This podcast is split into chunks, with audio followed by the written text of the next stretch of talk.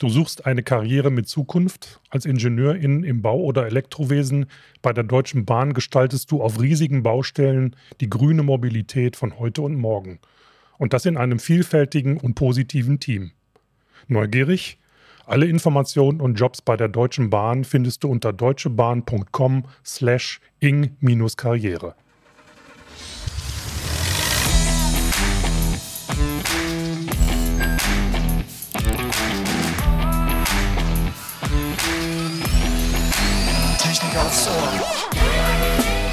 Herzlich willkommen zu einer neuen Folge von Technik aufs Ohr.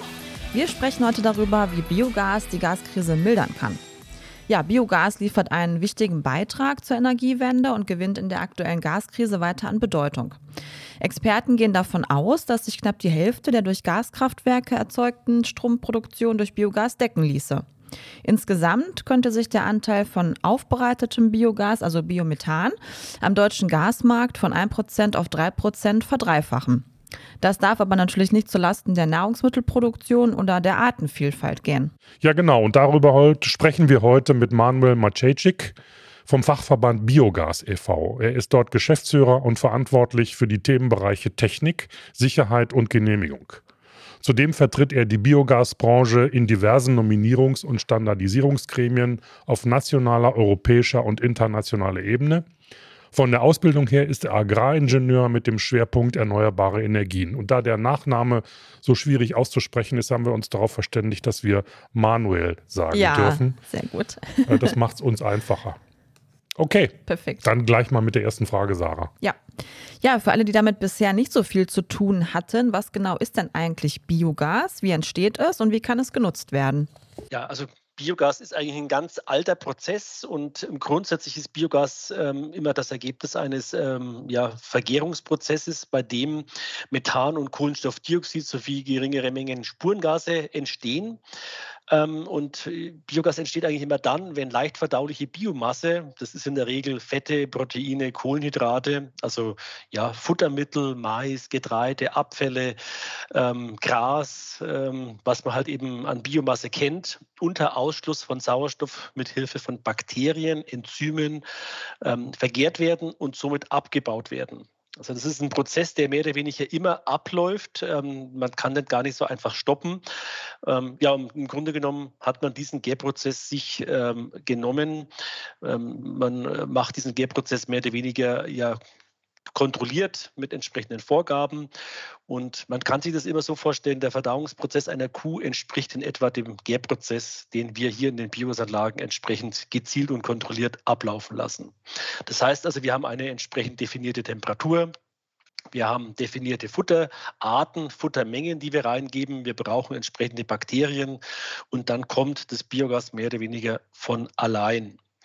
Wichtig ist, ähm, bei diesem Biogasprozess entsteht eben Biogas und es steht, entsteht auch ein hochwertiger Dünger. Also sprich, die Nährstoffe werden im Gärprozess nicht abgebaut, die bleiben erhalten und können im Nachgang als organischer, hochwertiger Dünger entsprechend genutzt werden. Bei dem Biogas ist es so, man kann sich das so vorstellen, wir haben ungefähr 50 bis 70 Prozent Anteil an Methan. Das ist der Energie, gebende Anteil im Biogas. Ähm, der unterscheidet sich je nach Biomasse ähm, entscheidend. Also wenn ich sehr viel Fette einsetze, habe ich ähm, beispielsweise sehr viel Gas. Wenn ich sehr viel Proteine einsetze, habe ich sehr gutes Gas. Ähm, das muss entsprechend hiermit berücksichtigt werden. Grundsätzlich ist das Biogas brennbar und damit natürlich auch für die vielfältigsten Verwendungen ähm, nutzbar. Sprich also zum Beispiel als Kraftstoff für Blockheizkraftwerke, die daraus Kraft also Wärme, Strom produzieren, auch mechanische Energie produzieren. Zudem ist Biogas nutzbar als Kraftstoff für die Mobilität und äh, wir können das äh, entsprechende Biogas auch aufbereiten auf Erdgasqualität und im Grunde genommen überall dort einsetzen, wo Erdgas eingesetzt wird. Mhm. Ist das das, was man auch schon mal riecht, wenn man bei landwirtschaftlichen Betrieben vorbeifährt, die so große grüne Silos da stehen haben, oder ist das was ganz anderes? Also Biogas hat einen ganz äh, speziellen Geruch. Der riecht immer ganz leicht nach Schwefel. Und mhm. wenn Sie ja also wenn man an einer Biogasanlage steht, dann kann das mal sein, dass man diesen besonderen Geruch riecht. Ähm, in der Regel ist es aber nicht so, dass man äh, also weiter entfernt an den Anlagen irgendwas von Biogas riecht, sondern dann sind es eher die Silagen, die Gärreste oder irgendwelche anderen Einsatzstoffe, die hier riechen. Manuel, können Sie mal die wichtigsten Vorzüge dieser Technologie ein bisschen umschreiben? Ja, also der wesentliche Vorzug von Biogas ist, dass es Biogaskreisläufe schließt in vielfältigster Form. Ähm, zum einen natürlich Kreisläufe, was jetzt Nährstoffe betrifft. Also all die Nährstoffe, die wir in den Inputstoffen, in den Einsatzstoffen hineingeben, diese Nährstoffe bleiben im Gärrest enthalten und können dann als hochwertiger Dünger auf den Flächen ausgebracht werden. Das ist insbesondere jetzt in den aktuellen Zeiten ein ganz besonderes Thema, weil wir natürlich ähm, kein Mineraldünger, der häufig oder fast ausschließlich über äh, Erdgas erzeugt wird, ähm, entsprechend damit ersetzen können. Das, denke ich mal, ist ein sehr wichtiger Punkt. Auf der anderen Seite können wir natürlich mit Biogas Energie erzeugen, nachhaltig, erneuerbar und vor allen Dingen auch bedarfsgerecht. Das heißt, die Biogasanlagen sind in der Lage, ihre Anlagen so zu füttern, dass das Gas wie gewünscht produziert wird und ein weiterer Vorteil ist, dass die Biogasanlagen sehr große Gasspeicher haben und damit das Biogas zwischenspeichern können für den Zeitraum, wo es dann exakt genutzt wird. Und das ist in der Regel die Zeit, wo beispielsweise kein Wind weht, keine Photovoltaikanlage Strom produziert und ähm, damit natürlich gesamten fluktuierenden erneuerbaren Energien ausgleichen kann. Ja, wie ist denn so der aktuelle Stand der Biogasnutzung in Deutschland? Also wie ist jetzt hierzulande die Entwicklung und wo gibt es auch noch Potenziale? Ja, also wir haben uns sehr stark entwickelt in den letzten Jahren, sehr dynamisch entwickelt. Seit ungefähr 1992 sind ca. 10.000 neue Biogasanlagen dazugekommen. Das ist eine recht beachtliche Zahl. Ähm, diese Biogasanlagen werden fast ausschließlich betrieben, um Strom und Wärme zu produzieren. Das heißt also, die haben in der Regel ein Blockheizkraftwerk installiert. Es ist aber so, dass aufgrund auch von rechtlichen Vorgaben ähm, auch auf europäischer Ebene zunehmend mehr Biogasanlagen ihr Gas aufbereiten auf Erdgasqualität und entsprechend einspeisen oder als Kraftstoff zur Verfügung stellen. Wir haben da derzeit 240 Anlagen in Deutschland, die in diese Richtung gehen. Aber wir gehen davon aus, dass die Zahl der Anlagen, die aufbereiten, zukünftig äh, massiv steigt und wesentlich mehr werden. Ja, wie sieht das denn eigentlich aus? Im Moment gibt es ja immer die Tendenz, dass auch Privatleute anfangen, selber Energie zu erzeugen, ob es nun Photovoltaikanlagen sind oder kleine Kraftwerke im Garten oder Wärmepumpen oder was auch immer. Kann eigentlich jede Person selbst eine Biogasanlage betreiben, also Kleinstbiogasanlagen, wenn ich das mal so ausdrücken darf, oder Heimbiogasanlagen, geht das? Oder ist das, braucht man da eine bestimmte, braucht man da bestimmte Infrastruktur oder Rahmenbedingungen? Ja, das ist auf jeden Fall ein ganz spannendes Thema. Das Thema hat uns im vergangenen Jahr jetzt wirklich überrollt. Also das Thema Heim- und Haushaltsbiogasanlagen war eigentlich nie ein Thema in Deutschland. Die Systeme, die zum Einsatz gekommen sind, waren ausschließlich für Entwicklungsländer, für Afrika, für Asien vorbereitet und entwickelt. Jetzt mit der ganzen Energiekrise und der Ukraine-Krise ist das Thema massiv an Bedeutung ja angewachsen. Wir hören aus der Branche derer, die solche Systeme anbieten, dass also wirklich Anlagen mit mehreren tausend Stückzahlen in Deutschland verkauft werden und installiert werden. Und wir haben da gerade eine ja, intensive Diskussion auch mit dem Umweltbundesamt und auch mit anderen Behörden, wie man denn diese Anlagen genehmigungsrechtlich einstuft. Müssen sie genehmigt werden? Müssen sie nicht genehmigt werden? Ähm, wir sind dann noch nicht ganz am Ende der Diskussion angelangt, aber es könnte durchaus sein, dass zum Beispiel auch aus wasserrechtlichen Gründen, also gemäß der Verordnung für den Umgang mit wassergefährdenden Stoffen, kurz AWSV, auch diese Anlagen gewissen Kriterien entsprechen müssen. Und von daher ist unser Ansinnen schon, dass diese Anlagen einen gewissen Stand der Technik erfüllen müssen, um eben Umwelt und auch Personen vor irgendwelchen unerwünschten Unfällen oder Störfällen äh, zu äh, schützen. Naja, genehmigen muss man in Deutschland ja alles. Ja, das kennen wir sind ja. wir ne? teilweise auch in manchen Gebieten so weit, so weit oder beziehungsweise nicht so weit, wie wir sind. Naja, gut, aber das ist eine ganz andere Thematik. Ja, das stimmt. Ähm, ja, also genau, unsere Folge, die heißt ja auch, äh, wie Biogas die aktuelle Gaskrise eventuell mildern kann. Da möchten wir jetzt natürlich dann auch direkt mal drauf zu sprechen kommen. Ähm, ja, also vielleicht kann man das so ein bisschen aufteilen, kurz- oder mittelfristig. Was kann Biogas denn jetzt in der aktuellen Gasmangellage dann konkret leisten? Ja, also wir hatten das Thema der Ukraine-Krise sehr schnell aufgegriffen, sind an die Politik herangetreten, haben mitgeteilt, wir könnten, wir haben unsere Lager voll, wir sind flexibel und konnten damit auch äh, klar machen, dass wir kurzfristig 20 Prozent mehr Leistung, also sprich mehr Biogas produzieren können, um hier wirklich kurzfristig auszuhelfen. Ähm, dieses, sag jetzt mal, Signal ist angekommen in der Politik. Es wurden entsprechende Rahmenbedingungen im letzten Halbjahr äh, entsprechend angepasst, im sogenannten Energiesicherungsgesetz, was uns jetzt die Möglichkeit bietet, eben hier Leistung zuzubringen. Grundsätzlich ist es so, dass wir derzeit knapp 100 Terawattstunden Biogas ähm, nutzen und erzeugen in Deutschland. Mit den 20 Prozent mehr könnten wir 19 Terawattstunden zusätzlich erzeugen. Und ähm, das heißt also, wenn man es jetzt mittelfristig bis 2030 betrachtet, könnten wir die Energiemenge auf 130 Terawattstunden erhöhen. Wobei hier ein wesentlicher Bestandteil zukünftig dann Biomethan ist aus der Aufbereitung.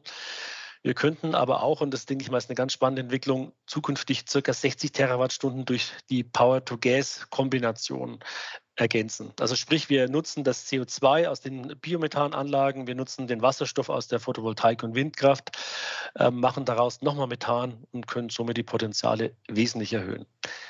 Langfristig könnten wir das Ganze noch auf 158 Terawattstunden erhöhen, inklusive dem Power-to-Gas-Pfad wäre man bei knapp 200 Terawattstunden. Um sich das mal so ein bisschen zu ja, greifen, für das, was wir derzeit aus ähm, russischem Gas zum Beispiel äh, in Deutschland nutzen, wir könnten damit ungefähr bis zu 30 bis 40 Prozent des russischen Erdgasimportes ersetzen, mhm. Wenn die Rahmenbedingungen der Politik. Mhm. Ja, das ist ja echt einiges. Okay. Ja. Okay, also jetzt habe ich äh, von Ihnen relativ Wort, äh, oft das Wort könnten gehört. Also scheint es mit den Rahmenbedingungen noch nicht so toll zu sein. Also mit welchen grundsätzlichen Problemen kämpft denn die Biogasbranche im Moment? Also wir haben immer das Problem, Biogas ist ein sehr komplexes Thema. Wir fangen ja an bei der Energieerzeugung auf dem Acker, auf der Fläche, ähm, was natürlich sehr komplex ist mit Nachhaltigkeitsverordnung, Düngeverordnung und den ganzen ähm, agrarpolitischen Themen. Dann natürlich die gesamte ähm, Emissionssituation auf den Anlagen. Was ist Stand der Technik? Wie werden die Anlagen sicher betrieben? Bis hin dann zur energiewirtschaftlichen Nutzung und diesen Ener äh, energierechtlichen Vorgaben. Das ist sehr komplex. Ähm, sehr viele Ministerien, sehr viele Zuständigkeiten ergeben sehr viele Schnittstellen. Das ist ein großes Problem. Was momentan aber, ich sage jetzt mal, diese Gesamtsituation überlagert, ist eine Diskussion zur sogenannten Strompreisbremse, die seit ungefähr drei Wochen kursiert.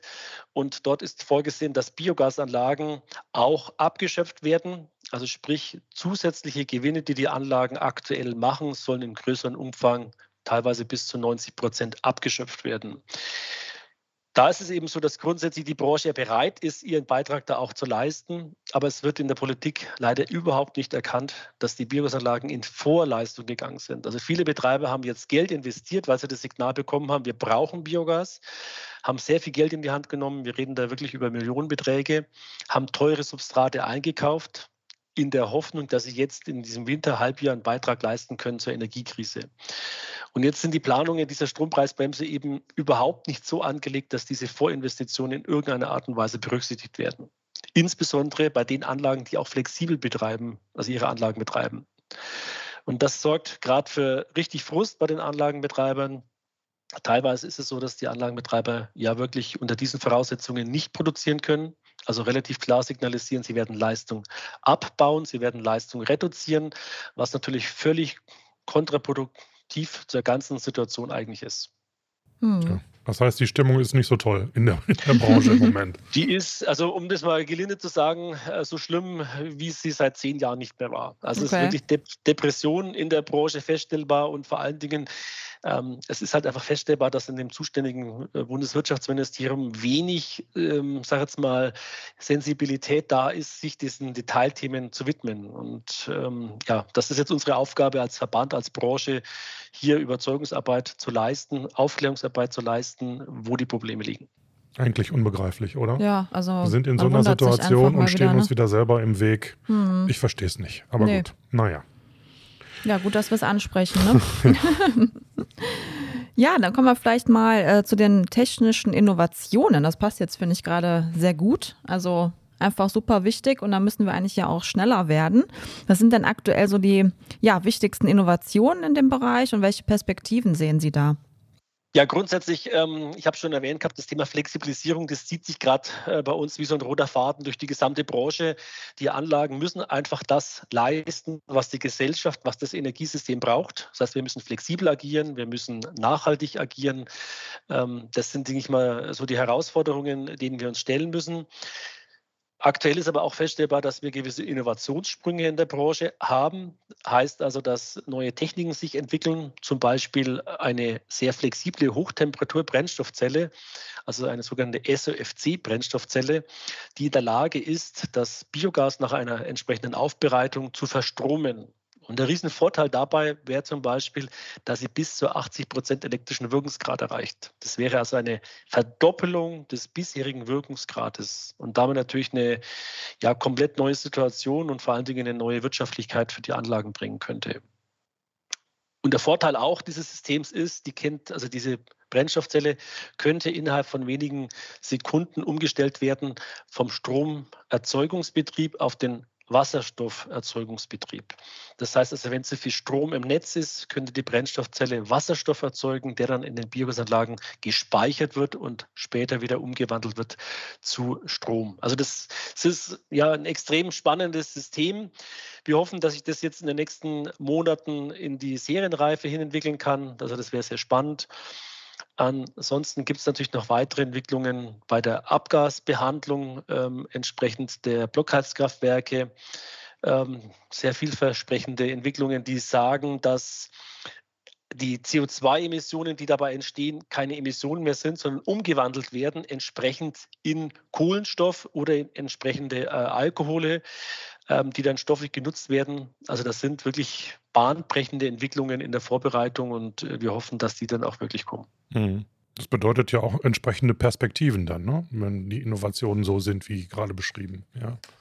Genau, also das, das hat die Branche eigentlich schon immer bewiesen. Wenn es darauf ankommt, kommen Entwicklungen, kommen neue Wege, neue Pfade äh, und da ist die Branche derzeit wirklich auf dem besten Weg. Mhm. Mhm.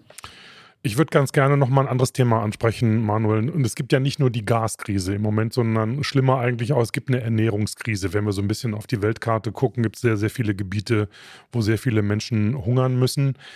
Wie lässt sich verhindern, dass eine verstärkte Biogaserzeugung die Nahrungsmittelproduktion gefährdet? Das wird ja immer so ein bisschen in einen Topf geworfen und sehr, sehr kontrovers diskutiert.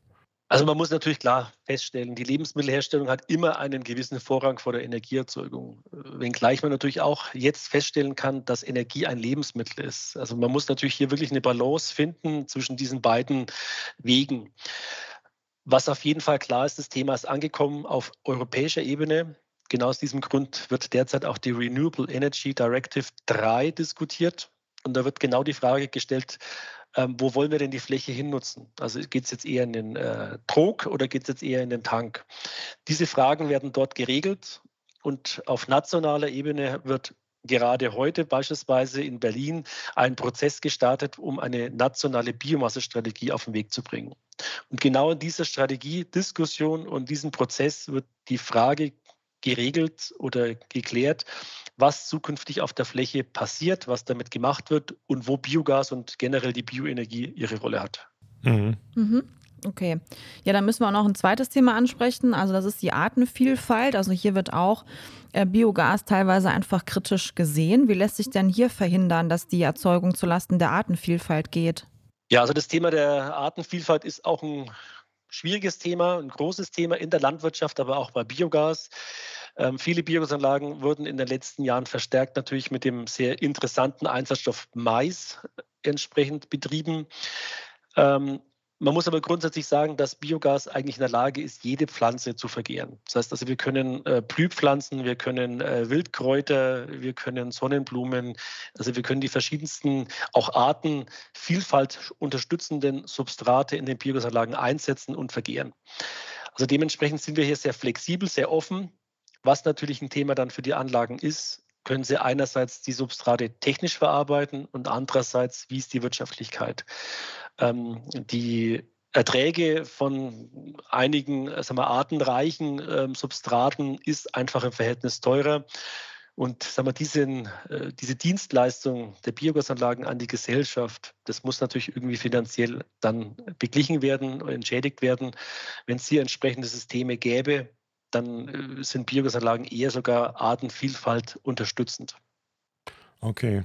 Wir hatten es kurz auch schon mal gerade angesprochen, Manuel. Wie wird denn Biogas im internationalen Kontext gesehen? Welche Entwicklungen gibt es hier? Gibt es eine internationale Standardisierung? Und ist Ihr Fachverband auch im Ausland unterwegs und ist das Thema Biogas auch ein Thema beispielsweise bei der internationalen Entwicklungshilfe?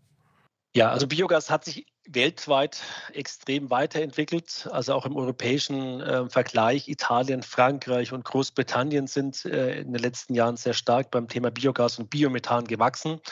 Auch Skandinavien ist ein äh, Biogasland, um das mal so zu formulieren. Ähm, aber in den Ländern liegt der Fokus eher bei dem Thema Biomethan teilweise auch äh, wie in Skandinavien als Kraftstoff. Da unterscheiden wir uns jetzt in Deutschland verstärkt von den anderen Ländern. Ähm, das muss man dazu sagen. Ansonsten, das Thema Biogas ist jetzt ein weltweites Thema. Ich kam gerade eben von einer Webkonferenz aus dem ISO-Prozess, äh, wo das Thema Standardisierung von Biogas im internationalen Kontext ein Thema ist. Da sind wir auch als Fachverband Biogas intensiv, auch meine Person mit involviert. Seit der Gründung dieses ISO Gremiums gibt es jetzt auch vier Standards, die veröffentlicht wurden. Diese Standards haben jetzt auf europäische und nationale Ebene hin sich entsprechend auch weiterentwickelt, also wurden umgesetzt. Und ja, also hier sind wir sehr aktiv. Ich denke mal, es ist auch wichtig für den weiteren Export unserer Technologie, wo wir ja auch eine gewisse Marktführerschaft haben, dass es Standards gibt, mit denen wir entsprechend hier ähm, agieren können. Für uns als Verband ist das Thema internationale Arbeit eigentlich schon immer auch ein Thema, weil wir ähm, verstärkt auch mit der GIZ und auch den Vereinten Nationen im Austausch sind, hier Projekte bearbeiten. Zum Beispiel äh, unterstützen wir andere Länder bei der Entwicklung von Biogasverbänden oder bei der Entwicklung von Biogasstandards. Und ganz aktuell zum Beispiel haben wir mit den Vereinten Nationen einen Biogasstandard für das Thema Biogas in Kenia entwickelt der wurde jetzt auch akzeptiert und angenommen. Und ja, so sehen wir uns auch ein Stück weit als äh, Unterstützer in den anderen Ländern. Ja, dann gerne kommen wir jetzt mal auf unsere eigenen Richtlinien zu sprechen. Also es gibt ja eine Reihe von VDI-Richtlinien zum Thema Biogas. Und ähm, ja, Sie sind ja auch selbst Mitglied im Gremium zur VDI. Ach, es kommt wieder eine sehr lange Zahl. 3475 Spiegelstrich 4. genau. Also worum geht es denn da genau in der Richtlinie? Ja, also der Schwerpunkt dieser Richtlinie liegt in der Beschreibung des Standes der Technik bei der landwirtschaftlichen Biogaserzeugung. Ähm, und im Fokus der Betrachtungen steht hier das Thema Emissionsminderung unter besonderer Berücksichtigung der im letzten Jahr veröffentlichten TH Luft 2021. Verlinken wir natürlich auch in den Show Notes, ne? Wenn er mal irgendwie reinschauen ja, möchte genau. und sich genau. informieren möchte, wird das da finden. Ja. Vielleicht soll ich noch was zu sagen? Ja, ja gerne, gerne wenn es da was zu sagen genau, gibt. Also, Vielleicht muss man auch noch ähm, hierzu ergänzen, dass diese VDI-Richtlinie sich natürlich Themen entsprechend annimmt, die auf internationaler und europäischer Ebene und generell, was den Klimaschutz betrifft, eine besondere Bedeutung einnehmen. Das sind die Methan- und die Ammoniakemissionen, die in der Landwirtschaft natürlich ein sehr großes Thema sind. Und die Biogasanlagen haben hier den großen Vorteil, dass wir mit der gezielten Aufnahme der Gärreste, also der Gülle äh, und Wirtschaftsdünger, diese Emissionen minimieren können und genau wie das passieren kann, wird in diesem Standard oder in diesem Regelwerk auch entsprechend beschrieben und erläutert. Mhm. Von daher okay. denke ich mal, hat dieser Standard auch eine sehr hohe Bedeutung.